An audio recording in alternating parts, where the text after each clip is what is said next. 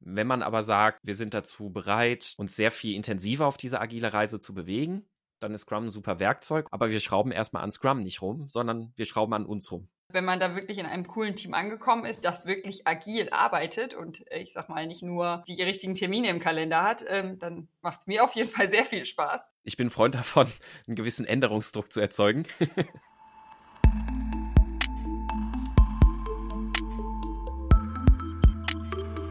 Andrena entwickelt. Der Podcast von Andrena Objects. Von EntwicklerInnen für EntwicklerInnen.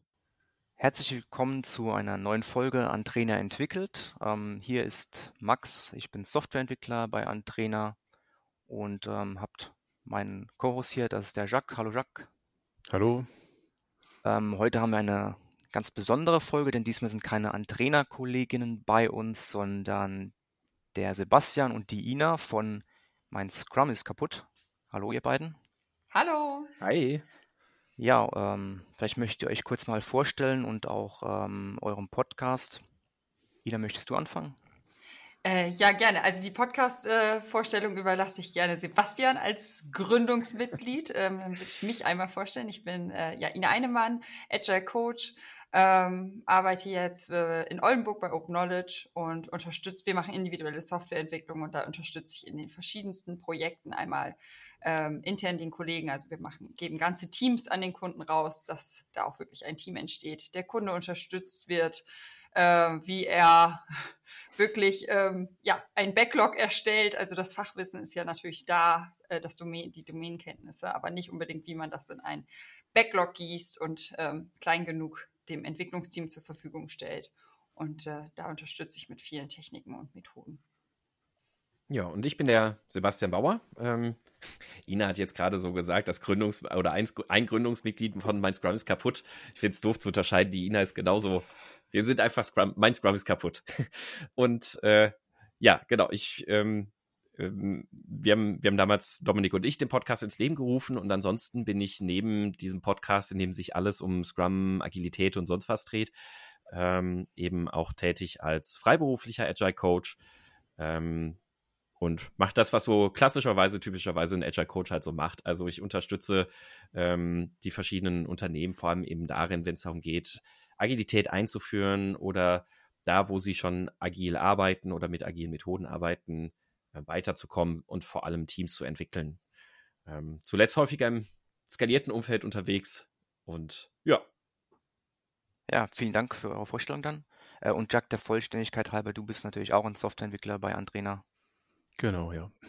Ja, ähm, unsere Idee war ja, dass wir uns ein bisschen austauschen, weil ihr seid ja da eher bei dem Prozess unterwegs ähm, in der IT und wir machen mehr so das, ja, das Handwerkliche oder die alles, was zum Software Engineering halt dazugehört. Aber natürlich hat das starke ähm, Schnittpunkte und muss irgendwie ineinander greifen. Und ähm, an einem von den Themen äh, wollen wir uns da mal kurz ein bisschen austauschen, nämlich ähm, einfach das agile Arbeiten an sich.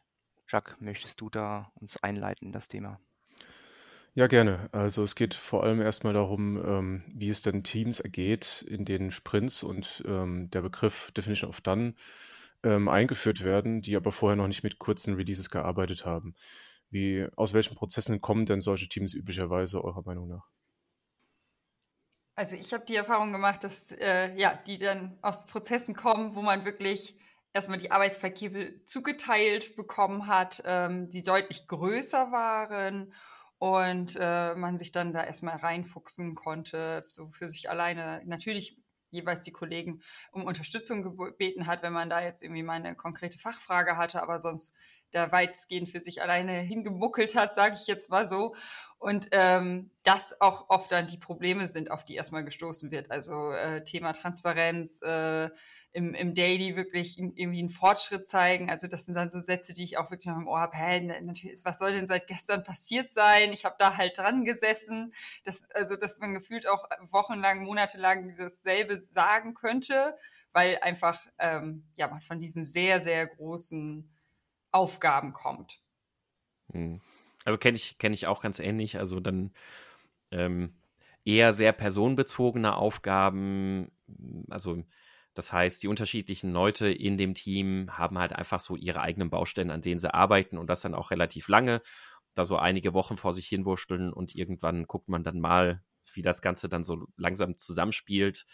Ähm, ich würde jetzt gar nicht mal sagen, so unbedingt streng nach klassischem Projektmanagement oder sonst irgendwas, aber ich glaube, glaube, für viele Firmen, die vielleicht jetzt nicht eine ganz konkrete Methode oder irgendwas verfolgt haben, ist das irgendwie immer so ein bisschen so ein Standardarbeitsmodus dann gewesen. Also, dass, dass die verschiedenen Entwickler, die haben halt ihre Bereiche für das System, an dem sie arbeiten, ähm, wo auch Schnittstellen etc. so gebaut werden, ohne dass man jetzt vielleicht schon von vornherein so richtig konkret an die Integration des Ganzen denkt. Also man baut halt sein, seine Komponente und das halt über einen längeren Zeitraum und irgendwann äh, versucht man das Ganze zusammenzuführen. Das klingt jetzt fast so, als wären das alles Einzelkämpfer, was ihr da beobachtet habt. Haben die dann echt Probleme mit Teamarbeit oder sind die es einfach nicht gewöhnt? Also ich habe unterschiedliche Erfahrungen dabei machen können. Also es gab aus solchen Konstellationen heraus schon die Situation, dass man dann ähm, mit Scrum ja sehr viel mehr in, in eine echte, aktive Teamarbeit gekommen ist, wo aber auch wirklich Leute dabei waren, die gesagt haben, nee, das mag ich nicht. Also das, das stresst mich vielleicht auch, weil jetzt muss ich sehr kurzfristig Entscheidungen treffen gefühlt. Ich kann nicht in Ruhe erstmal drüber nachdenken. Ich kann das nicht für mich alles erstmal ähm, ausprobieren. Also da gibt es Leute, die, die durchaus auch sagen, dass sie, dass sie das nicht mögen. Das ist, glaube ich, aber auch ein relativ kleiner Teil. Bei den allermeisten würde ich aber sagen, tatsächlich, so wie du auch gesagt hast, die sind es halt nicht anders gewöhnt bisher. Also, das ist auch für, für ganz viele Teams eine überraschende Offenbarung dann, wenn man anfängt, die Arbeit umzustellen. Weil manchmal habe ich dann, also ich hatte mit einem Team, mit dem ich letztes Jahr gearbeitet habe, die haben dann tatsächlich irgendwann nach einigen Monaten gesagt, ja, wir haben uns bisher ja schon als Team verstanden, weil wir zusammen eine Organisationseinheit sind und wir verbringen Zeit zusammen und wir machen auch mal private Dinge zusammen. Aber wir haben festgestellt, irgendwie ein Team waren wir nicht. Da, das sind wir jetzt gerade oder erst oder werden wir jetzt gerade erst. Ja, also da kann ich mich anschließen. Also ich glaube schon, dass die ähm, allermeisten also Teamarbeit an sich, also so wie Sie es kennen, mögen und also jetzt nicht, also nicht dafür per se nicht geschaffen sind. Also äh, ich habe da auch ein paar im Kopf, wo das auch äh, dann zu der Erkenntnis kam, okay, ich mag das nicht, aber das, das sind wirklich die wenigsten. Ähm, aber das ist einfach sehr ungewohnt ist. Also und ich glaube halt wirklich dieser Punkt, also ich habe ich habe immer wieder vor Augen dieser Unwillen, das kann man nicht so klein schneiden und das ist das das also das geht einfach gar nicht. Also das ist, glaube ich, sehr viel ungewohnt und ähm, bislang noch nicht gemacht und anders kennengelernt. Ähm, ja, also deswegen erstmal diese Abwehrhaltung oft. Er hat gesagt, dass man dann versucht, möglichst irgendwann zusammenzukommen mit den kleinen Teilen, die man dann einzeln erarbeitet hat. Ähm, gibt es da Zahlen? Wie häufig wird er dann durchschnittlich released oder versucht zu releasen? Also das Team, wo ich letztes Jahr unterwegs war, was ich da jetzt konkret im Kopf hatte, die haben so zweimal im Jahr released.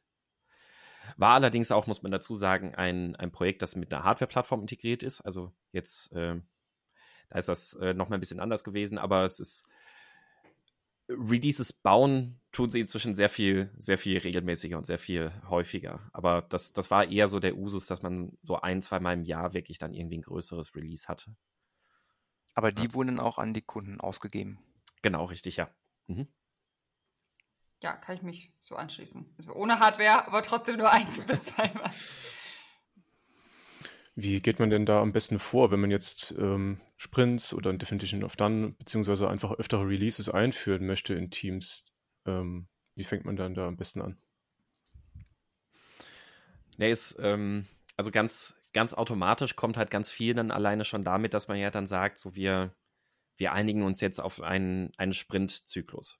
Sei es jetzt zwei Wochen, drei Wochen oder vier Wochen. Und wir verfolgen jetzt dieses Ziel, dass die Sachen innerhalb dieses Sprintzyklus aber auch dann wirklich dann sind.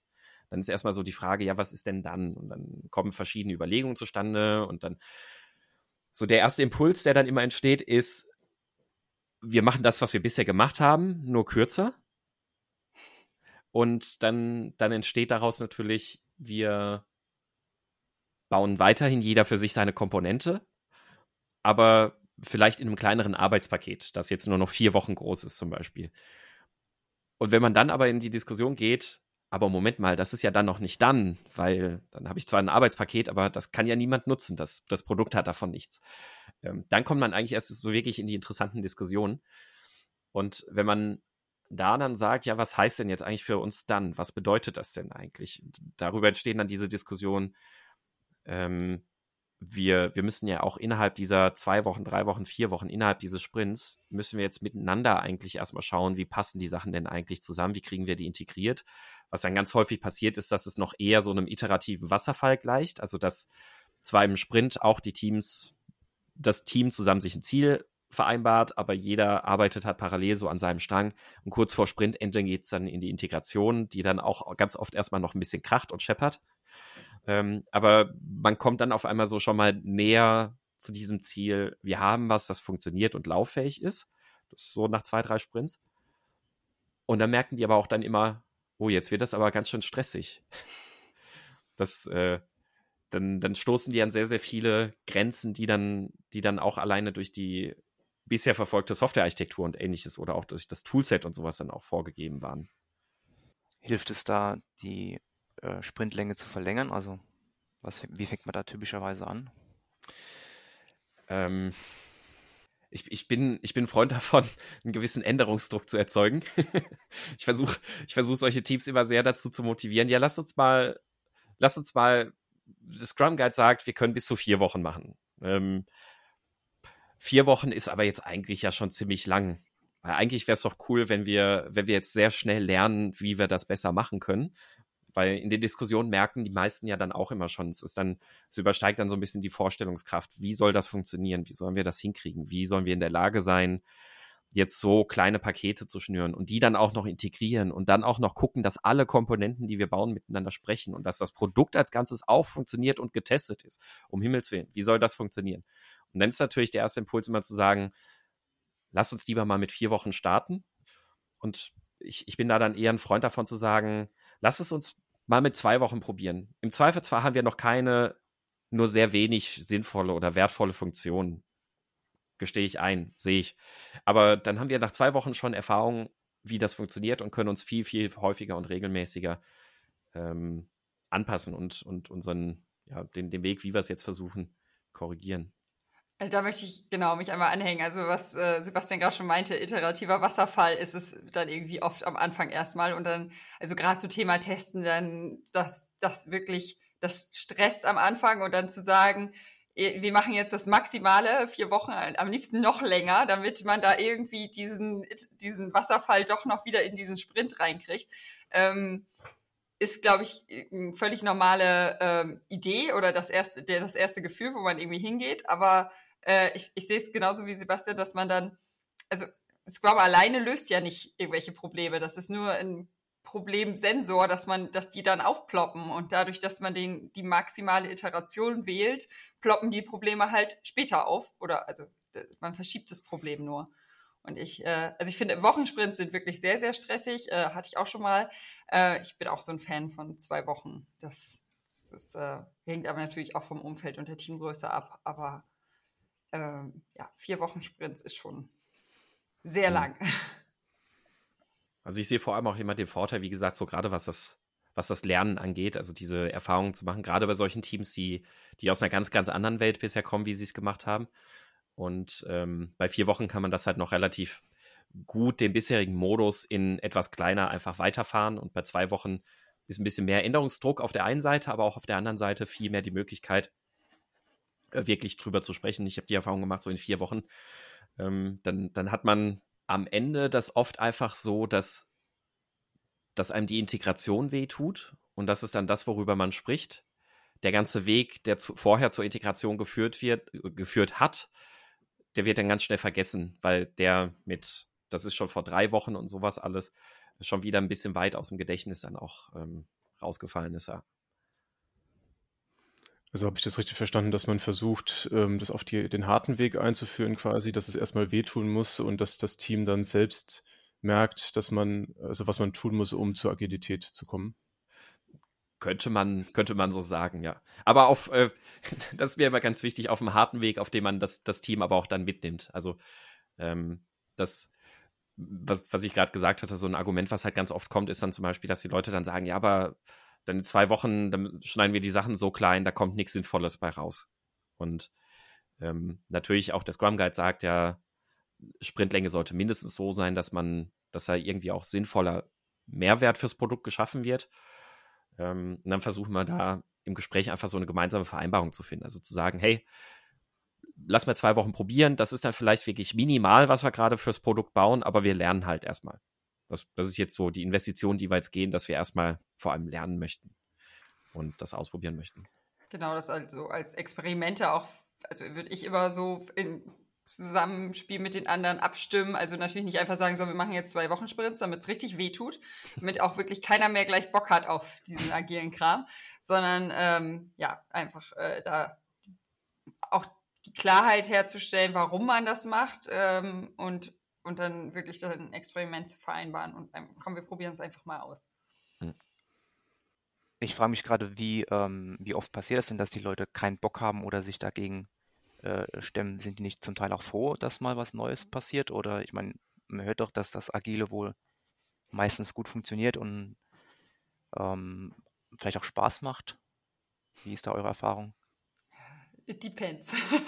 Nein, also es hängt natürlich äh, von den einzelnen Leuten ab. Äh, ich glaube, wo viel agil schon verbrannt ist, ähm, liegt natürlich, also liegt daran, dass sich dann auf, ja, wir führen jetzt einfach Scrum ein, wir führen jetzt die und die Methoden und die und die Tools ein.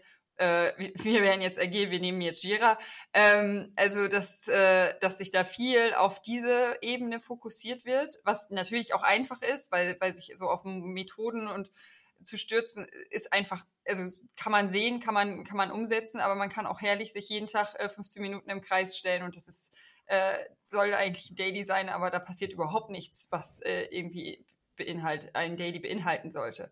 Und ich glaube, das ist die Schwierigkeit, dass ähm, wirklich agiles Arbeiten eine Werteveränderung ist und ähm, ja, das halt oft nicht funktioniert hat und deswegen bei manchen auch einfach agil schon verbrannt ist also das ist, glaube ich, äh, so die Schwierigkeit. Aber an sich, ja, wenn man, wenn man da wirklich in einem coolen Team angekommen ist, natürlich, das wirklich agil arbeitet und äh, ich sag mal nicht nur äh, sich äh, die, die, die, die, richtigen Termine im Kalender hat, ähm, dann also macht es mir auf jeden Fall sehr viel Spaß.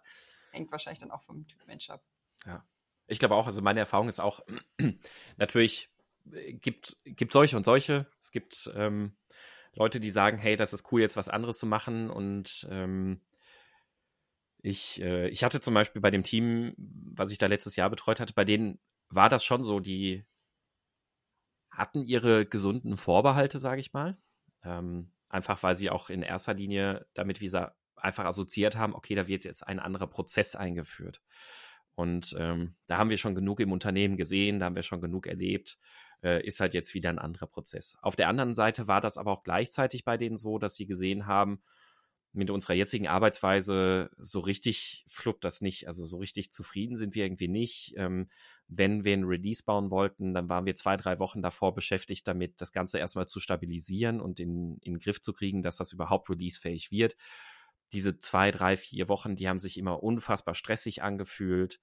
Ähm, die waren absolut unbefriedigend und allein daher war schon bei dem Team dann auch so zum Beispiel dieser Wunsch da, wir würden schon gerne was anderes ausprobieren. Wir sind skeptisch, ob uns das hilft, aber naja, was anderes ausprobieren kann jetzt auch nicht schaden. Also da ist einfach ein Problembewusstsein da gewesen. Ich glaube, das, das ist immer eine ganz wichtige Sache. Ist ein Problembewusstsein da? Oder wird mir einfach nur von außen gesagt, das ist jetzt alles besser? Dann, ähm, dann ist das immer schwierig. Also insofern, ich glaube, in in der Vorbereitung für so eine Einführung, da sind eigentlich immer zwei Sachen ganz essentiell.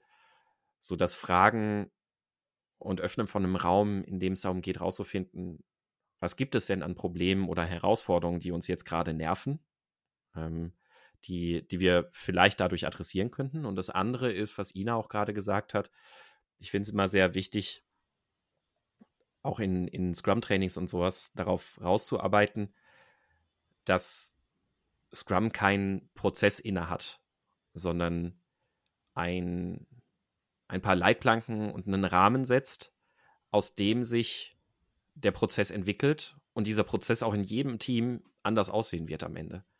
Und ähm, das viel mehr als Orientierung für diesen Prozess diese Werte im Vordergrund stehen. Es gibt ja dann immer dieses tolle Bild vom agilen Eisberg. Da oben habe ich die Methoden und Praktiken und unten habe ich dann Werte und Prinzipien. So und der obere Teil wird dann genannt, das ist dann dieses Doing Agile. Also ich, ich tue agile Dinge. Das ist dann immer ziemlich einfach.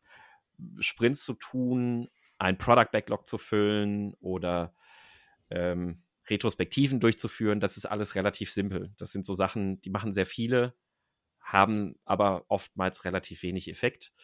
Und dann darunter dieses, dieses Being Agile, also Prinzipien wirklich dann zu leben und zu sagen, hey, es geht darum, dass wir Transparenz schaffen wollen. Es geht darum, dass wir etwas lernen möchten aus, aus echten Daten und daraus Empirie dann eben auch nutzen als Werkzeug diese ganzen Prinzipien und Werte dann auch zu leben und zu etablieren, das ist das, worum es ja dann eigentlich geht. Und das war mein Eindruck, baut auch deutlich Widerstände ab, weil die, die Teams dann merken, ja, mit diesen Prinzipien und Werten können wir uns identifizieren und wir verstehen, warum die wichtig sind. Dass uns Scrum dabei helfen soll, okay, verstehe ich.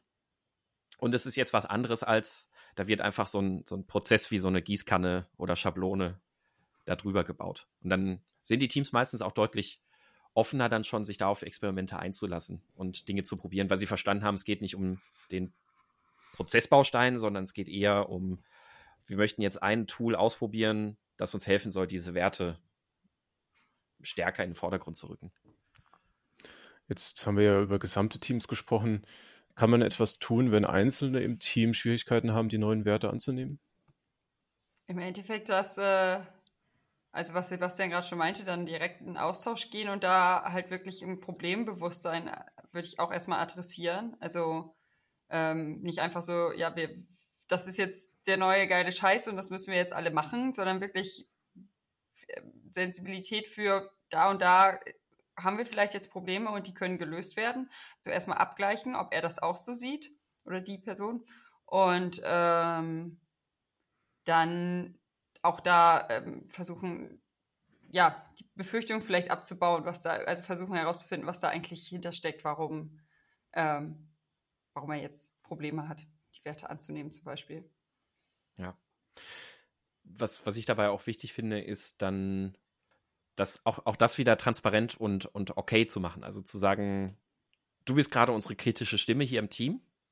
Und das ist gut, weil wir brauchen auch eine kritische Stimme wozu ich die Person dann vor allem aber einladen möchte, ist zu sagen, lass es uns konstruktiv machen. Also lass uns an deiner Kritik und an deinen Gedanken teilhaben und dann, dann lass uns zusammen auch im Team gucken, was machen wir jetzt gerade daraus? Ist das so? Sehen wir das so? Sehen wir das vielleicht anders? Ähm, wenn sich die Person da konstruktiv auch einlässt, habe ich die Erfahrung gemacht, ist das dann eben auch ganz oft so, dann sagen die, okay, das gehe ich mit, ich werde meinen Mund nicht halten. Es ist ja auch gewünscht, dass ich meinen Mund dann aufmache und ich bringe die Kritik an, wenn ich sie sehe. Und ich werde ansprechen, wenn ich das Gefühl habe, Dinge sind blöd, so wie wir sie jetzt gerade machen. Und ähm, das, das ist dann auch oft passiert. Und solange die Person sich dann auch immer wieder darauf einlässt, weitere Sachen auszu auszuprobieren, um die Probleme anzugehen, die er oder sie gerade vielleicht sieht, ähm, dann funktioniert das auch ganz gut. Also das heißt, auf so eine konstruktive Arbeitsweise und die Kritik zu nutzen, einzugehen und das zu etablieren und das auch transparent zu machen, dass die Person nicht das Gefühl hat, ich, das soll jetzt totgeschwiegen werden und es gibt jetzt nur noch eine Wahrheit und ähm, das, das ist, glaube ich, so die Grundlage. Natürlich gibt es dann aber auch trotzdem Personen, die dann vielleicht irgendwo da nicht mitspielen möchten. Und auch das finde ich dann einfach wichtig, dass da dann aber auch dann offen drüber zu sprechen. Ähm, also ist die Arbeitsweise jetzt nicht nichts für mich oder ähm, ich hatte auch schon eine Erfahrung gemacht, da war eine Person dann im Team, die hatte eine sehr eigene Interpretation von davon, was dann Agilität wohl sein muss.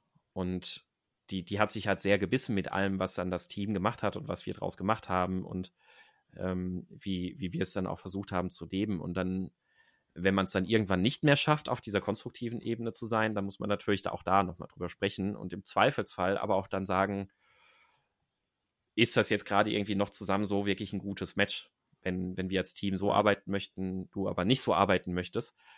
Wichtig ist halt einfach, dass das auch wertfrei ist. Das ist jetzt nicht schlecht oder gut, weil die Person so denkt oder sich da drin nicht mehr wohlfühlt, sondern im Zweifelsfall bedeutet das ähm, meistens, fängt man da ja mit ein, zwei Teams an, so zu arbeiten. Und dann gibt es ja in der Regel in dem Bereich oder in dem Unternehmen immer noch viele andere Bereiche, in denen nicht so gearbeitet wird, wo dann vielleicht ein besserer Platz für die Person ist, weil an, am Ende sorgt es dann sonst für alle für Unzufriedenheit. Hast ja. du ein Beispiel, was da konkret der Person missfallen hat an dem neuen Scrum oder was auch immer es war? Also was, was ein Punkt ist, der sehr oft kommt, ist zum Beispiel die Meetings, die, die Häufigkeit von Meetings, ähm, sich, sich abzustimmen. Und ähm, dann, ja, wir haben halt Sprint Planning, das geht jetzt, wenn wir einen Zwei-Wochen-Sprint machen, geht das erfahrungsgemäß meistens so anderthalb bis zwei Stunden, je nachdem, wie gut vorher refined wurde. Kann aber auch schon mal bis zu vier Stunden gehen, weil wir halt versuchen, im Sprint Planning Fokus darauf zu legen, dass wir gemeinsam ein Architekturbild erarbeiten, dass wir zusammen wirklich eine klare Vorstellung davon haben, was wollen wir denn in diesem Sprint umsetzen, vor allem wie wollen wir es umsetzen. Na, also dass das Sprint Planning nicht einfach daraus besteht, äh, wir schreiben so ein paar generische Arbeitsschritte runter, wie Backend implementieren, Frontend implementieren, Datenbank implementieren, sondern wir überlegen uns, wie soll diese Implementierung denn wirklich auch aussehen und die arbeiten wir gemeinsam als Team.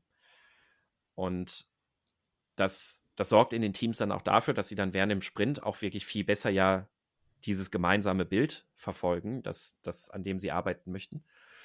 Und dann kommt da zum Beispiel das Argument, hey, Sprint Planning viel zu aufwendig, viel zu groß, viel zu blöd. Und äh, gleichzeitig hat man dann schon aber auch gemerkt, wenn wir dann wieder auf diese Diskussion verzichtet haben, dann ist das im Sprint oft sehr wieder chaotisch geworden. In einem Team, das vielleicht schon sehr viel Erfahrung hat und da schon sehr viel weiter ist, dann auch wieder im Reifegrad. Da ist das vielleicht dann auch anders, weil dann auch jeder verinnerlicht hat, was sind denn so unsere Architekturprinzipien, die wir verfolgen. Ja, also mit welchen Microservices arbeiten wir, wie sieht unsere Architektur aus, etc. Das ist, sind dann Sachen, die haben sich dann irgendwann dann auch etabliert. Ähm, aber gerade bei Teams, die dann daher kommen, dass jeder für sich bisher alleine ein bisschen gearbeitet hat, sind diese Absprachen halt irgendwie nötig, weil sich sonst ganz, ganz schnell zeigt, nach zwei, drei Sprints, irgendwie kommen wir nie zusammen, weil jeder ein anderes Architekturbild zum Beispiel verfolgt hat. Und ähm, das zeigt halt, so diese Absprachen und der zeitliche Invest, der ist halt notwendig. Aber da tun sich dann halt manche Leute dann trotzdem sehr schwer mit und sagen, hey, da sind so viele Meetings, vorher konnte ich einfach für mich arbeiten. Und ähm, wenn man dann dagegen zeigt, ja, dafür hattet ihr am Ende halt drei Wochen, die ihr gebraucht habt, um das Release irgendwie zu stabilisieren. Ähm, jetzt legt das mal um. Mindestens diese Zeit äh, oder maximal diese Zeit ist eigentlich das, was wir in den Plannings investieren.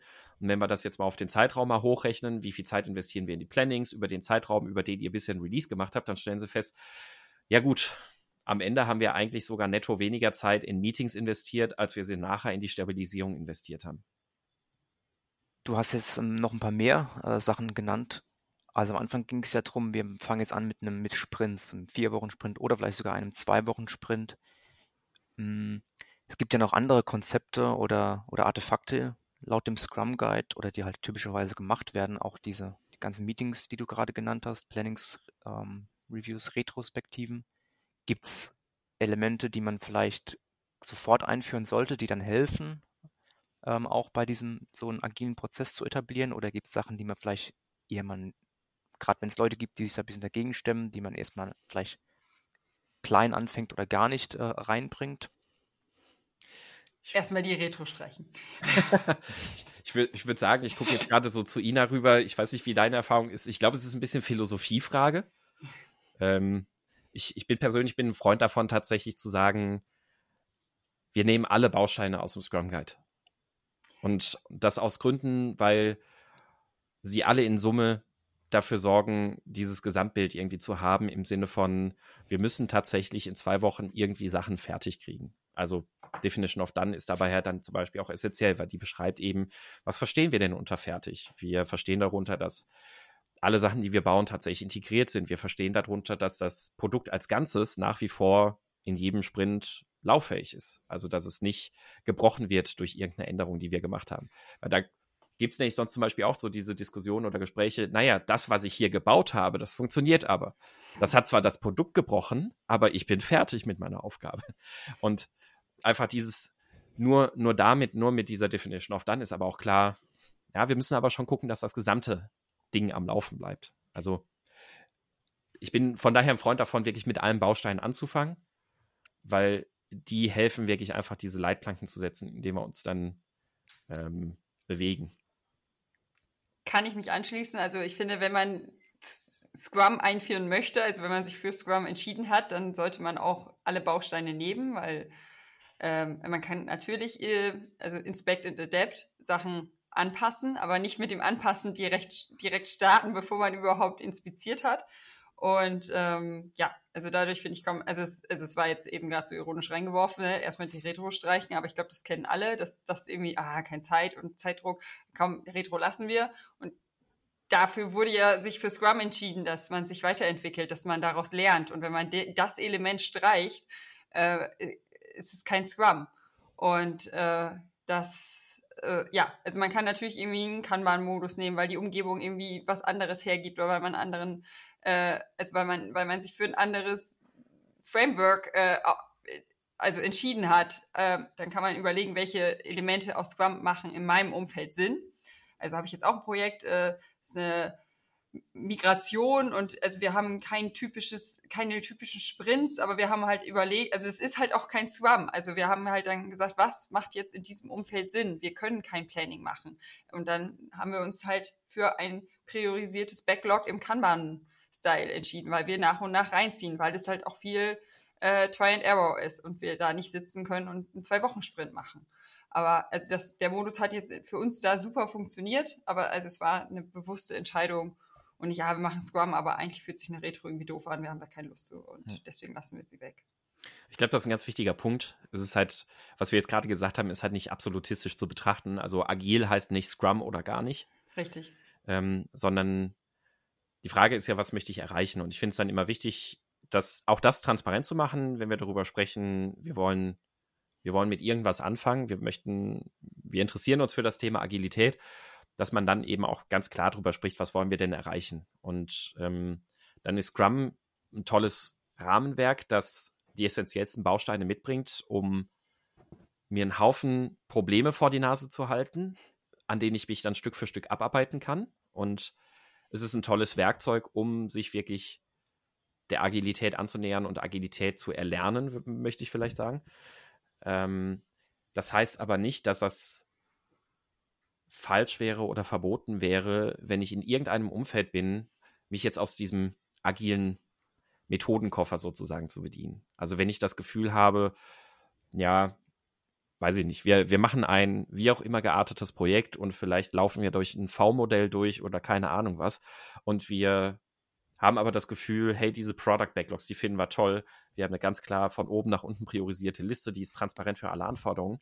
Das möchten wir gerne nutzen. Ja, dann cool macht es. Ne? Also dann, dann benutzt es auch. Ähm, nutzt gerne agile Tools, macht gerne Retrospektiven, auch wenn ihr keine Sprints macht oder was auch immer. Wenn man aber sagt, hey, wir sind, wir sind dazu bereit, dass wir, dass wir wirklich versuchen möchten, uns sehr viel intensiver auf diese agile Reise zu bewegen, dann ist Scrum ein super Werkzeug und dann würde ich auch immer dazu plädieren zu sagen, dann lass es, wenn ihr alle bereit seid, auch wirklich dieses Commitment zu gehen, dann, dann lasst es uns mit Scrum machen. Aber wir schrauben erstmal an Scrum nicht rum, sondern wir schrauben an uns rum. Genau. Also da, da gehe ich mit. Also ich habe nämlich auch mal so ein Störgefühl, wenn man dann einzelne Elemente weglässt, weil, also wie ich es gerade schon gesagt habe, es ist ein Problemsensor, also es löst erstmal keine Probleme, aber wenn man dann einfach Elemente weglässt, dann setzt halt da dieser Problemsensor aus. Also wenn ich keine Sprints mache, dann sehe ich nicht, ist jetzt wirklich was fertig geworden. Wenn ich keine Retros mache, habe ich nicht die Weiterentwicklung. Also man, man gibt immer irgendwas auf, wo dieser Sensor greifen würde. Mhm. Ja, ich würde auch zustimmen, wenn eine Retro dann äh, abgelehnt wurde oder man denkt, man braucht es nicht, das ist für mich dann immer so wie, ja, ich habe Zahnschmerzen, aber ich möchte nicht zum Zahnarzt gehen. Es macht ja eigentlich keinen Sinn. Und ja, es kann Retros geben, wo jetzt ähm, eigentlich gibt es keine kritischen Punkte im Team oder es läuft eigentlich, aber man kann immer noch äh, Sachen finden, die man verbessern kann. Oder gerade dann hat man vielleicht mal Zeit, sich für äh, größere Themen, ähm, die mal anzuschauen und nicht gerade die die, die jeden Tag irgendwie auftreten oder die mhm. offensichtlich sind. Also es kann eigentlich immer nützen. Und ich meine, es ist ja auch nur eine Stunde oder anderthalb im Sprint. Je nach Sprintlänge. Teamgröße. Aber ja, ja, ich finde, das ist dann auch, auch herausfordernd. Also natürlich, klar, äh, am Anfang äh, werden viele Probleme aufploppen, man kann dann an vielen Sachen schrauben und, und drehen. Aber natürlich, wenn man dann so ein performantes Team, sage ich jetzt mal, hat, dann sich noch zu überlegen, auch ähm, als, als Scrum Master oder als Agile Coach, was kann ich da jetzt noch reingeben, dass das einfach nochmal ein neuer Impuls ist, äh, das ist mindestens genauso herausfordernd. Also das dass man dann nicht in diese Bredouille kommt, zu sagen, ja, eigentlich brauchen wir keine Retros mehr, weil wir haben alle Probleme gelöst. Hm. Ich hatte da schon die Erfahrung, dass der Scrum Master ähm, das jeden Einzelnen im Team gefragt hat, ob eine Retro in diesem Sprint notwendig ist. Und wenn mindestens einer Ja gesagt hat, dann fand die Retro statt. Wenn keiner Ja gesagt hat, fand sie nicht statt. Was haltet ihr davon? Kann man machen. Also ich würde erfahrungsgemäß sagen, mit diesem Modus würde wahrscheinlich immer eine Retrospektive stattfinden. Wäre zumindest meistens so meine Erfahrung. Ähm, aber ich fände es trotzdem dann auch in der. Ähm also, ich bin schon ein Freund davon, eigentlich nie auf Retrospektiven zu verzichten. Jetzt habe ich das Wort eigentlich benutzt, das ist immer, immer eine Verweichlichung der Aussage, weil ich mich jetzt nicht getraut habe zu sagen, Retrospektiven sollten immer gemacht werden. ähm, ich, ich finde Retrospektiven gerade deshalb so extrem wichtig, weil auch dann, wenn man das Gefühl hat, oh, es läuft gerade alles gut, dann, dann finde ich, können, können Retrospektiven auch sehr helfen, zum Beispiel auch trotzdem mal einen ganz gezielten Blick nach vorne zu machen. Was, was könnte denn jetzt vielleicht in den nächsten Monaten passieren, was uns dann in die Quere kommt? Es gibt ja dieses schöne Meme im Internet, wo, wo einer so auf dem Fahrrad sitzt und auf dem Fahrrad rumfährt und sich dann vorne einen Stock ins Rad rammt ähm, und dann hinfällt. Und äh, ist zum Beispiel auch sowas, wo man sagen könnte, hey, wenn wir, wir sind jetzt gerade der auf dem Fahrrad und jetzt halten wir uns da einen Stock in die Speichen während der Fahrt. Was ist dieser Stock? Was ist das, womit wir uns jetzt gerade richtig wehtun können? Ähm, dann hilft das vielleicht auch nochmal zum Beispiel Probleme zu entdecken, die man vielleicht noch gar nicht so richtig auf dem Schirm hatte. Ähm, oder auch äh, im, im Umkehrschluss ähm, kann das ja auch mal eine sinnvolle Fragestellung sein, wenn das gerade alles so gut läuft, warum denn eigentlich? Also was hat sich gegenüber den letzten Wochen verändert, dass wir gerade das Gefühl haben, das ist gerade alles total cool? Ähm, dann kann man ja daraus auch noch mal ein bisschen was lernen. Und dann ist so eine Retrospektive im Zweifelsfall ein bisschen kürzer. Ich glaube, meistens gibt es dann doch irgendwas, was sich daraus ergibt aus solchen Gesprächen. Ähm, und deswegen finde ich es sinnvoll, trotzdem zumindest einzusteigen in die Retrospektive ähm, wenn sich dann aber auch nichts zeigt und das Ergebnis war, wir haben gerade nichts zu, zu besprechen, dann ist das halt so. Kann ich mich 100% anschließen. Also äh, jetzt natürlich nicht dogmatisch, okay, wir haben anderthalb Stunden im Kalender, also müssen wir jetzt auch anderthalb Stunden durchziehen. Also davon bin ich in keinem Meeting Fan, wenn alles gesagt ist, alles gesagt, dann, dann geht man raus. Ähm, aber erstmal überhaupt einsteigen, finde ich immer einen ganz guten Plan. Und wenn man dann halt auch äh, einfach also ich hatte jetzt ein Team, was, was sehr weit war, was, was mega kommuniziert hat, also wenig Probleme. Und ähm, dann haben wir einfach mal sowas wie Moving Motivators gemacht oder innere Antreiber, also wirklich auch so Selbstreflexion und ein bisschen öffnen zum anderen. Und das, das waren auch interessante äh, ähm, Impulse einfach. Also da wurde noch viel drüber gesprochen danach. Ähm, das, das man sich auch irgendwie selbst mehr verstanden hat und auch irgendwie das Verhalten von anderen, also irgendwie, also da muss man vielleicht einfach so mal nach anderen, also nicht nur, was war im letzten Sprint, sondern einfach auch vielleicht so in die Teamarbeit einsteigen. Dann vielleicht noch eine gegengesetzte Frage. Was ist denn, wenn man jeden Sprint die Retro macht und man immer wieder die gleichen Themen hat, auch Retro-Actions mitnimmt und sich trotzdem nichts verändert und man immer wieder über das Gleiche spricht? Herrlich. noch nie gehabt, das Problem.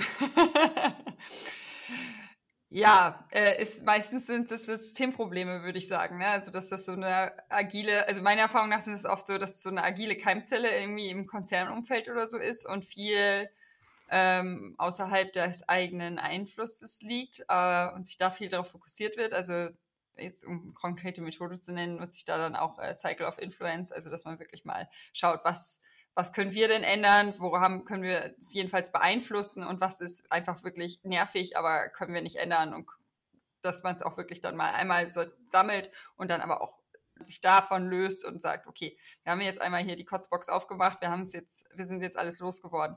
Aber wir, wir werden diese Probleme nicht ändern oder beeinflussen können und wir müssen jetzt uns auf andere Faktoren konzentrieren. Umgekehrt gibt es auch die Situation, dass man auch im Team dann vielleicht irgendwelche Themen oder Probleme hat, die aber sehr langwierig sind, bis sich an denen tatsächlich was ändert. Ähm, also ich hatte in dem Team, von dem ich gerade gesprochen habe, das ich letztes Jahr betreut habe, bei dem war das eigentlich zum Beispiel so, dass die aufgrund ihrer Arbeitsweise auch starke Wissenssilos aufgebaut haben. Also die hatten ähm, eine sehr klare Kompetenzverteilung innerhalb des Teams und mit der äh, Arbeitsweise und die Veränderung durch die Arbeitsweise sind sie halt viel mehr dazu gekommen, dass sie gemerkt haben, ja, wir müssen uns ein bisschen aus unseren Silos herausbewegen. Ja, das heißt nicht, dass niemand mehr ein Experte in irgendwas sein darf oder alle jetzt Experten für alles sein müssen. Aber das heißt, dass die, die vorher in einem Bereich Experten waren, in der Lage sein sollten, auch in anderen Themen zum Beispiel mitwirken zu können. Weil vielleicht habe ich nicht in jedem Sprint ein Thema, das dieses Experten-Know-how benötigt. Und dann komme ich schnell in die Situation, dass ich Dinge einplanen muss in einem Sprint, nur um meine Experten auszulasten, in Anführungszeichen. Na, das heißt also, wenn wir dann auch den Fokus ja auf Produktwert und sowas legen, dann bedeutet das halt auch, das wird nicht mehr funktionieren, dass jeder nur noch, nur noch sich in seinem Silo bewegt und auch ein bisschen außerhalb seines Silos arbeiten muss. Das bedeutet also, wir brauchen Wissensverteilung im Team. Wir müssen anfangen, aktiv Know-how zu verteilen und die Leute zu befähigen, dass sie auch in anderen Bereichen tätig werden können. Und das, das war zum Beispiel in diesem Team ein Thema, das uns ganz lange und auch das Team bis heute noch verfolgt, ähm, wo sie bis heute auch noch immer wieder einen Punkt in der Retrospektive haben, der manchmal dann auch aufkommt im Sinne von, ja, Wissensverteilung, das, das machen wir jetzt seit anderthalb Jahren und es hat sich einfach, äh, es ist, wir sind immer noch nicht, ähm, wir haben damit immer noch unsere Probleme. Und ähm, was da dann auch wichtig ist, dann einfach mal auch zu erkennen, okay, wir haben nach wie vor nicht unseren Wunschzustand erreicht, hat sich denn aber wenigstens was verändert schon im Vergleich zu früher. Ähm, weil das ist zum Beispiel tatsächlich als so ein Thema, das ist ein wiederkehrendes Problem und das wird auch das Team, glaube ich, noch eine ganze Weile auch beschäftigen, weil die tatsächlich, ähm, ne, die, die machen halt Firmware-Entwicklung für Hardware. Und da sind Kompetenzen von Linux-Kernel-Entwicklung über Treiberentwicklung zu äh, Software, äh, Frontend-Entwicklung und sowas alles dabei. Das sind halt Themenbereiche, die sind halt schon sehr, sehr, sehr tief ähm, spezifisch. Und ähm, da kannst du natürlich nicht erwarten, dass jetzt einfach so ein Frontend-Entwickler plötzlich Linux-Treiber schreibt. Und, und ähm, dementsprechend ist das halt ein Thema, was man zum Beispiel in diesem Team sehr strukturiert machen musste, wo man wirklich sagen musste, wollen wir denn vielleicht mal gucken, dass wir gezielt, also dass wir das nicht einfach so irgendwie verteilen, sondern dass wir gezielt ähm, gewisse Personen, gewisse Themen anfangen, sich derer anzunehmen ähm, also ein bisschen gezielt in unterschiedliche Richtungen diesen Wissensaufbau dann auch wirklich äh, verfolgen. Aber wie gesagt, es ist halt ein langwieriger Prozess und dementsprechend wird das Thema halt auch immer wieder auf den Tisch kommen und immer wieder gibt es Sprints, wo sie das Gefühl haben, ey, der Wissenstransfer, das, das, äh, die Arbeitsweise, wir, wir sind da so am, am Knabbern, das hängt nicht, das funktioniert nicht. Und dann ist es natürlich auch immer noch mal wichtig zu sagen, ähm, jo, hat sich denn aber zumindest was verändert? Also haben wir denn bisher Fortschritte erzielen können? Ähm, weil das das ist dann auch wichtig. Und deswegen finde ich Retrospektiven auch wichtig, um solche Fortschritte halt auch zu erkennen. Weil wenn man die dann nicht sieht, ähm, dann hat man das Gefühl, Wissenstransfer funktioniert nicht bei uns im Team und wir machen anderthalb Jahre schon damit rum, wir haben die Schnauze voll. Wäre für so ein Team dann nicht äh, hilfreich, dass die Stories ziemlich fachlich geschnitten sind, weil dann hast du in der Story, sage ich mal, mehr als nur Frontend, sondern auch vielleicht auch ein bisschen was mit der Firmware. Ja. Ist natürlich nicht immer einfach, aber ich mhm. vermute mal, früher, wenn es überhaupt Stories oder einen Backlog gab, waren dann die Themen klar, ja, hier ist jetzt, machst du das hier für diesen Kernel und hat null Stand da drin von irgendwelchen Frontend-Sachen. Ja, ganz Ein genau. Schnitt ist, glaube ich, immer sinnvoll. Ja, genau, ja. Das, das war auch genau die, die Arbeitsweise, aus der das Team vorher kam. Also der eine hat halt dann eben am Linux-Kernel seine Entwicklung gemacht, der andere hat die Treiber geschrieben, der andere hat die, ähm, ähm, ja, ne, andere Teile der Hardware programmiert, andere hat ein User-Interface gebaut. Und ähm, das war auch was, was wir direkt von Anfang an gemacht haben, dass wir gesagt haben, wir ähm, machen fachlich geschnittene Stories. Das war nicht immer zu jeder Zeit genauso gegeben, weil natürlich auch noch viele Sachen, zum Beispiel auch durch Kundenanforderungen etc., dann auch sehr spezifisch einfach nur verlangt haben ähm, oder durch irgendwelche Probleme, die sich vielleicht irgendwo im Feld gezeigt haben, wir müssen Anpassungen am Treiber machen. Weil die maßgeblich beeinflussen, wie irgendwelche Latenzen bei Datenübertragung und sowas dann sich, sich wieder auswirken. Also es gibt schon Anforderungen, die sind nach wie vor auch sehr in die einzelnen Domänen sozusagen reingeschnitten. Aber es gibt gleichzeitig eben auch sehr viele Anforderungen, die fachlich einen kompletten Schnitt durchs ganze System bedingen. Und da haben wir schon Fokus drauf gelegt, so viel wie möglich von diesen Anforderungen zu machen. Und das hat dann eben aber auch sehr stark diesen, auch da wieder sozusagen den Druck auf die Arbeitsweise erhöht, weil es halt eben genau das bedingt hat. Jetzt müssen wir uns zusammen abstimmen, wie wir diese Sachen dann organisiert kriegen und wie wir das zusammen integriert bauen. Ja. Mal noch ein anderes Thema. Wir haben ja gerade viel über die, die EntwicklerInnen in dem, in dem neuen Umfeld jetzt geredet, wie, welche Schmerzen die haben, wie man damit umgehen kann. Aber wie ist das denn mit den Stakeholdern, die ja auch dazugehören zu so einem Softwareprodukt, die auch im Scrum Guide irgendwie vorkommen? Haben die da nicht auch Schmerzen? Vor allem, ihr habt ja gemeint, das ist diese agile Keimzelle, das heißt, drumherum ist es noch gar nicht so agil. Was sind da eure Erfahrungen? Ja, erstmal auch viel ungewohnt, da so nah dran zu sein. Also ich komm, also wenn, wenn wir jetzt aus einem Umfeld sprechen, wo wir es gar nicht gewöhnt sind, dann kippen sie es ja entweder in irgendwelche Dokumente oder sprechen höchstens mit so einem Produktmanager oder also kennen das nicht, dass sie da irgendwie dieses Team sehen und da so nah dran sind. Und ich glaube, da äh, ja, ist es halt auch einfach erstmal ungewohnt. Aber also ich habe die Erfahrung gemacht von den Stakeholdern her, ist da eigentlich wirklich viel Neugierde und auch Interesse. Und also das gemeinsame Review zum Beispiel so gestaltet werden muss, dass die Stakeholder auch dabei bleiben. Also wenn das dann sehr, sehr technisch ist und sich sehr lang zieht, ähm, merkt man dann so langsam, wird es immer weniger von Sprint zu Sprint. Und da bin ich halt, also dass, dass man dann vielleicht auch erstmal mit so einem kleinen Testballon startet, dass man sich nicht die Stakeholder alle vergrault, ähm, dass man erstmal da versucht, ein vernünftiges, also in Anführungszeichen vernünftiges, aber ein, ein, ein rundes Review hinzubekommen und dann ähm, nach und nach da immer näher an die Stakeholder ranrückt. Aber also ich finde, das ist elementar, dass, dass die da mitgenommen werden, weil das direkte Feedback ist das, was ähm, Scrum ausmacht und äh, agiles Arbeiten an sich. Und ich glaube, das ist auch wirklich der Mehrwert, dass man so nah dran ist und nicht nur aus irgendwelchen Anforderungsdokumenten ähm, heraus die Anforderungen versucht zu verstehen und zu entwickeln. Ja, ich hatte auch mal eine Erfahrung gemacht, da war in unserem Team gerade kein Scrum Master und wir hatten einen ein Product Owner oder eine Product Ownerin, die war aber relativ weit weg von uns und äh, ich habe dann mit diesem, wie heißt dieses Online-Tool, in dem man sich die Retro generiert aus diesen fünf Teilen? Der Retromat. Retromat. Genau, den habe ich dann benutzt äh, und äh, da kam dann raus, ja, äh, du sollst jetzt den Sprint äh, resümieren und zwar in der Rolle eines zwölfjährigen Mädchens, das sein Tagebuch äh, pflegt. Und äh, da haben wir die, glaube ich, fast äh, verkrault mit der Aktion, weil das war schon, war schon äh, sehr weit weg. Die hat sich wahrscheinlich ein bisschen gefragt, was wir hier eigentlich tun. naja. Ja, also es muss, genau, es muss halt natürlich zum Wissensstand, zum Umfeld irgendwie zugeschnitten sein und passen. Ähm, also da, aber sie war als Stakeholderin bei der Retro dabei. Oder als? Ja, genau. Als Product Ownerin. Achso, als Product Ownerin, ja. Okay. Ich glaube, äh, diese Lernkurve ist äh, für Scrum Master und Agile Coaches ganz normal, dass man am Anfang irgendwie da sich die Methoden durchklickt und überlegt, was klingt irgendwie cool, was, was könnte rund sein, dass man die Methoden eher so auf, also dann untereinander aufeinander abgleicht sozusagen. Aber ähm, dann, also dieses, was könnte, wie, was könnte jetzt wirklich der nächste Entwicklungsschritt für ein Team sein und was könnte eine hilfreiche Methode sein?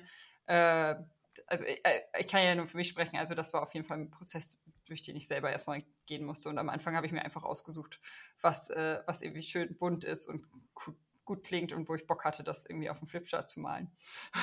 Ist auch mit jedem Team anders.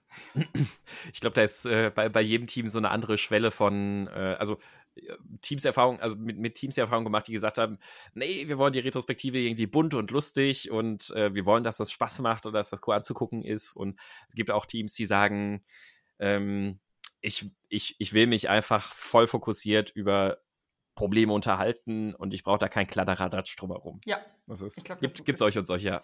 Ist auch eine Lernerfahrung mit dem Team, also ja. was, was, was man für ein Team hat. Wie ist es denn, wenn der Keim ähm, nicht aus dem Team kommt, sondern vom Management her und quasi von oben herab diktiert wird, dass das Team jetzt agil werden soll und Scrum machen soll, aber das Management selbst nicht mitzieht? also, ich versuche solche Projekte in der Akquisi Akquisi wie sagt man, Akquirierung äh, schon zu vermeiden.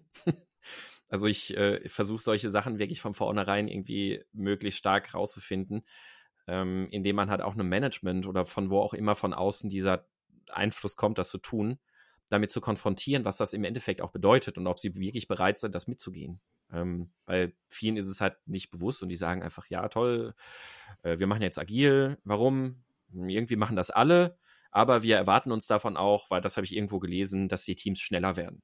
Ja, genau, schneller und Mitarbeitergewinnung. Ge genau. Oder und, Haltung. Genau, und, und die Leute werden austauschbarer, auch viel besser für uns. Und das ist so, na, dann hat man da verschiedene äh, irgendwelche Missverständnisse, die da irgendwie dazu rumschwirren, was die Gründe sind, warum man es macht.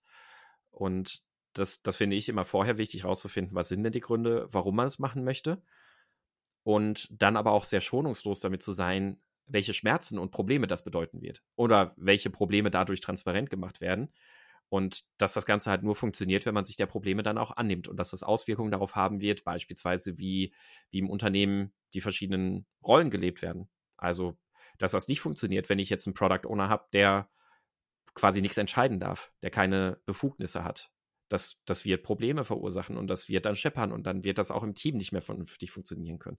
Und all solche Sachen dann von vornherein transparent zu machen, dass die Leute wirklich wissen, wenn ihr das möchtet, dann müsst ihr euch auf all das einlassen. Und das, das wird für euch, das wird euch richtig auf die Nerven gehen. Das garantiere ich euch von vornherein. Es wird euch im Zug der Umstellung richtig auf die Nerven gehen. Und das müsst ihr bereit mitzugehen. Das nächste, was ich dann auch gerne machen möchte, ist, wenn die dann sagen, okay, und ich habe das Gefühl, ja, das passt, dass ich dann aber auch mit den Teams sprechen möchte. Weil wenn die Teams dann sagen, ja, nee, haben wir nichts zugehört und da haben wir keinen Bock drauf oder sonst irgendwas, dann ist das das nächste, über das man erstmal sprechen möchte, bevor man damit anfängt. Weil es bringt nichts, wenn, wenn die Teams überhaupt kein Gefühl dafür haben, dass sie, dass sie das möchten oder ähm, dass, dass sie das vielleicht nur nerven wird oder sonst irgendwas. Wenn beim Team dann wenigstens sich Bereitschaft abzeichnet, dass sie sagen, ja, wir haben da keine Ahnung von, wissen auch nicht so richtig, was das heißt. Ähm, aber ja, ausprobieren würden wir es mal, dann ist das schon mal viel wert.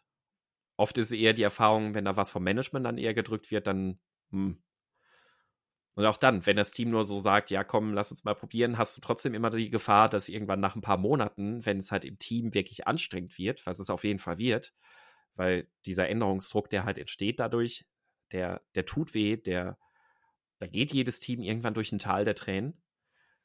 Ähm, und spätestens dann wird der Zeitpunkt kommen, wo ein Team im Zweifelsfall sagt, ja, das war ja aber auch alles gar nicht unsere Idee. Und deswegen ist es da halt auch am Anfang da wichtig, auch beim Team abzuklopfen. Das wird euch wehtun, das wird euch auf die Nerven gehen. Seid ihr trotzdem bereit, das mitzugehen und auszuprobieren? Und ähm, also definitiv, also mega die Vorarbeit auf jeden Fall, das ist super, super wichtig. Und dann natürlich aber auch während des Prozesses dranbleiben. Deswegen, das spricht halt auch wieder dafür, dass äh, Scrum Master und sowas ein Vollzeitjob ist und nicht mal eben so nebenbei noch so ein bisschen Retro-Moderation ähm, zu beobachten, was da an Probleme auftaucht, ähm, die im besten Fall frühzeitig zu bemerken und besprechbar zu machen, bevor es richtig knallt. Das klingt aber so, so wie ich dich gerade noch gehört habe, äh, Sebastian, am Anfang, es gibt auch Fälle, wo Scrum oder ein jetzt ein agiler Prozess vielleicht keine gute Idee wäre, um jetzt auch zumindest mittelfristig da jetzt eine Verbesserung zu erreichen bei einem Unternehmen, oder? Ich würde es so sagen, ähm, gewinnen kann man damit immer was. Ähm, es wird aber auch immer eine Menge Schmerzen dabei geben. Also, worauf ich zum Beispiel raus möchte, ich habe die Erfahrung gemacht, es war ein Projekt bei einem Automobilzulieferer, die haben alles im V-Modell machen müssen. Und ähm, da war von vornherein erstmal so, ja, aber wir müssen halt das V-Modell durchlaufen, das geht also nicht, das können wir nicht machen. Und ähm, dann kamen wir so in den Überlegungen, ja, aber was könnten wir denn machen? Also ist nicht vielleicht einfach jede User Story, dass wir mit jeder User Story quasi das V-Modell durchlaufen? Ach so, hm, okay. Ja, und dann, dann war schon eher, ja gut, dann, dann können wir das eigentlich so machen. Ne? Und dann, dann hat das auch funktioniert. Aber wenn man natürlich dann im Umkehrschluss irgendwelche Rahmenbedingungen hat, die, die man nicht bereit ist oder, das kann ja auch sein, nicht in der Lage ist zu ändern, dann würde ich tatsächlich dreimal überlegen, ob man, ob man sich das antun möchte. Weil es dann an irgendeinem Punkt dann halt doch grätschen wird. Manchmal kann es aber trotzdem sinnvoll sein zu sagen, komm, wir, wir machen das jetzt mal, wir fangen damit an. Wir sind uns bewusst, diese und jene Sachen werden uns im Weg stehen. Kann man mit sich manchmal auch dann ganz transparent machen, irgendwo hinschreiben und das immer für den gesamten Verlauf dann ähm, transparent halten. Und ähm, dann trotzdem mal auf gut Glück loslegen. Weil, wie gesagt, ich glaube, auf der Teamebene wird man immer Zugewinne haben. Ähm, und vielleicht ist es dann manchmal auch so, dass man, wenn man ein paar Monate zusammenarbeitet und dann kommen jetzt mehr Schmerzpunkte, die vielleicht ein bisschen außerhalb des Teams liegen, dass dann vielleicht doch mehr Bereitschaft oder Möglichkeit da ist, was zu ändern, weil es jetzt auch für alle Beteiligten auch drumherum transparenter ist, wie das eigentlich gerade funktioniert. Aber ähm, um sich so enden zu lassen, im, im Mittel macht der Prozess wahrscheinlich äh, euch auch Spaß und äh, es ist schon erfolgreich und keine schlechte Idee gewesen, oder?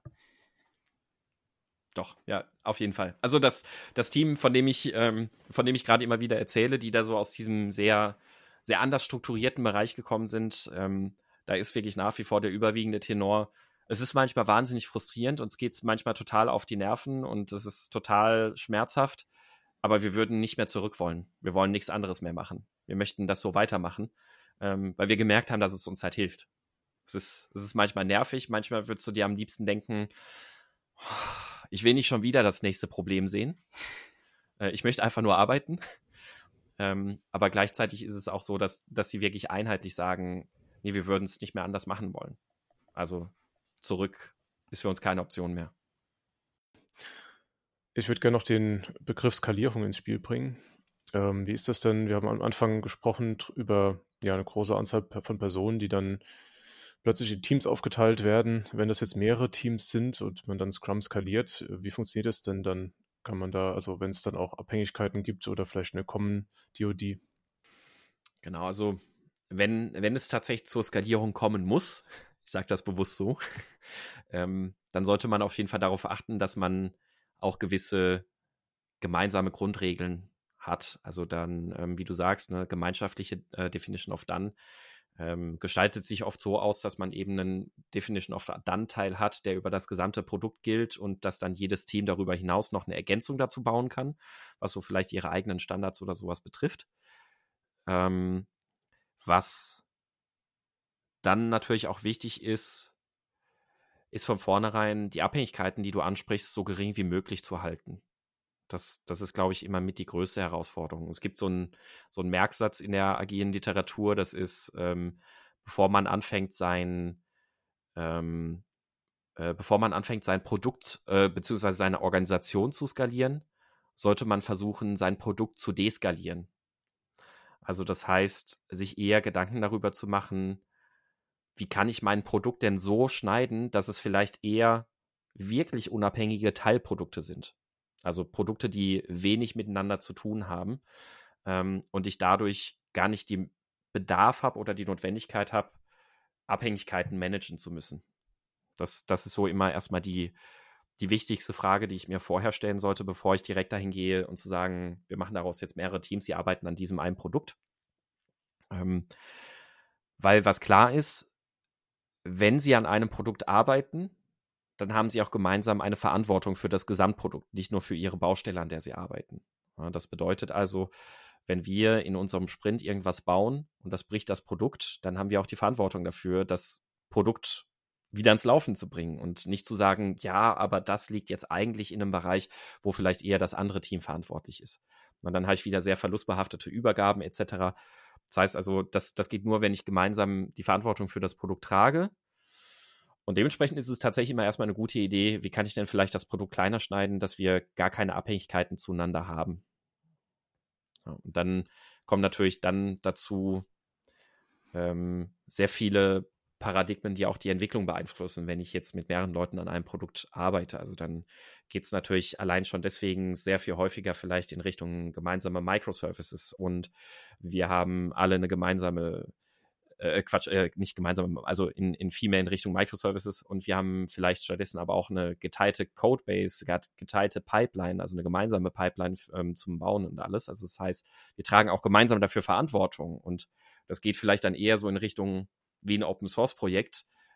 Jeder kann überall rein committen, wenn er eine eigene Komponente irgendwo integrieren muss und das läuft nicht über eine Übergabe dass ich was baue und das andere Team muss das dann halt irgendwie bei sich reinfriemeln und sowas. Also dann hat das auch da wieder irgendwie sehr viel Einfluss auf die Arbeitsweise und das ist ein großer Rattenschwanz, deswegen, wenn ich das alles vermeiden kann, mir über sowas Gedanken machen zu müssen, dann, dann ist das natürlich gut. Ich möchte noch mal zu dem guten Schnitt äh, reinwerfen, was total hilfreich ist, was ich mega mächtig finde, ist Eventstorming. Also, dass man da wirklich gemeinsam äh, sich in einen Raum äh, vorfindet und einmal von der Fachlichkeit kommend die Events stormt. Ist, also gemeinsames Verständnis über so eine Gruppe ist immer gut. Und ähm, das ist echt eine Methode, bei der dann am Ende auch ein guter Service-Schnitt bei rauskommt, wo man dann sieht, so könnte ich auch die Teams schneiden, um einfach ähm, ja, wenig Abhängigkeiten zu haben. Finde ich sehr spannend. Ich bin nämlich gerade selbst in einem skalierten Umfeld unterwegs mit äh, größer zehn Teams. Mhm. ähm, und also würdet ihr sagen, man kann da immer noch etwas am Schnitt ändern, wenn das jetzt schon seit Jahren läuft? Oder müsste man das am Anfang machen mit Event Storming? Umso früher, umso besser natürlich. Aber ja, äh, man kann. Also haben wir auch äh, hier schon in Projekten umgesetzt, äh, Monolithen zum Beispiel wieder zu zerschneiden. Und ähm, also man kann das ja. im, im, Nachgang noch angehen. Es kostet, also wie Wissensinseln auflösen oder so, es kostet halt Zeit. Äh, ja. Aber der Invest lohnt sich. Erfahrungsgemäß hat man, glaube ich, auch selten den perfekten Schnitt von Anfang an. Ähm, und ähm, in dem Umfeld, wo ich jetzt gerade unterwegs bin, da haben wir das gerade genau jetzt erst gemacht. Also wir haben äh, gestern tatsächlich in einem komplett neuen Schnitt gestartet. Und dieser neue Schnitt, das sind auch insgesamt in Summe sind es fast 14 bis 16 Teams, äh, die das irgendwie betrifft, die, die da jetzt einmal komplett nochmal neu geordnet wurden und nochmal neu geschnitten wurden. Und es ist auch klar, das ist jetzt gerade auch noch nicht die perfekte Lösung. Das ist jetzt erstmal der erste Neuschnitt und jetzt müssen wir gerade auch versuchen, dass wir teilweise manche Produkte dabei vielleicht auch wieder rausschneiden, weil sie vielleicht fachlich dann doch wieder irgendwie in anderer Konstellation besser aufgehoben sind. Und tatsächlich werden wir, ist das jetzt unsere Ausgangslage für die nächsten Wochen bis Monate, um diesen Schnitt weiter zu überarbeiten und dabei andere Dinge auch wieder zusammenzuführen. Also es ist äh, eine sehr lebendige Organisation, die sich daraus dann ergibt. Aber das, das ist ganz wichtig, gerade auch im skalierten Umfeld. Da scheuen dann viele davor. Da, da macht man sich dann gerne einmal Gedanken zu, das ist jetzt unser Schnitt, unsere Organisation. Und so steht die jetzt. Aber auch, gerade da ist es auch extrem wichtig, finde ich, dieses Inspect und Adapt zu leben und zu sagen, auch diesen Schnitt müssen wir nach und nach anpassen, weil er sich auch durch eine Veränderung der äh, Produkte und ja, dann auch nochmal wieder ja, verändern wird und sollte wahrscheinlich. Aber jetzt sind wir schon sehr technisch unterwegs. Das wäre ja der perfekte Cliffhanger. Genau, wir sind ja auch bei euch äh, zu Gast und äh, dann haben wir dann mehr die Entwicklerbrille auf. Jetzt haben wir ja viel über den Prozess geredet und was sich da verändert, aber vielleicht und oder wahrscheinlich wird sich da auch bei dem täglichen Doing der einzelnen EntwicklerInnen was zu ändern haben. Da können wir dann in einer neuen Folge drauf schauen bei euch. Bei mein Scrum ist kaputt. Da ähm, freuen wir uns schon drauf. Gleichfalls. Wir uns auch. Gut, ähm, dann war es sehr interessant heute, euch zu Gast zu haben. Sebastian, Ina, vielen Dank für die Einblicke. Vielen Dank, dass ihr da wart. Danke für die Einladung. Ganz genau, vielen Dank. Und äh, dann bleibt mir noch, mich zu verabschieden. Und äh, bis bald bei der nächsten Folge von Andrena entwickelt. Und bis dahin, ciao. Bis bald, macht's gut. Tschüss. Tschüss.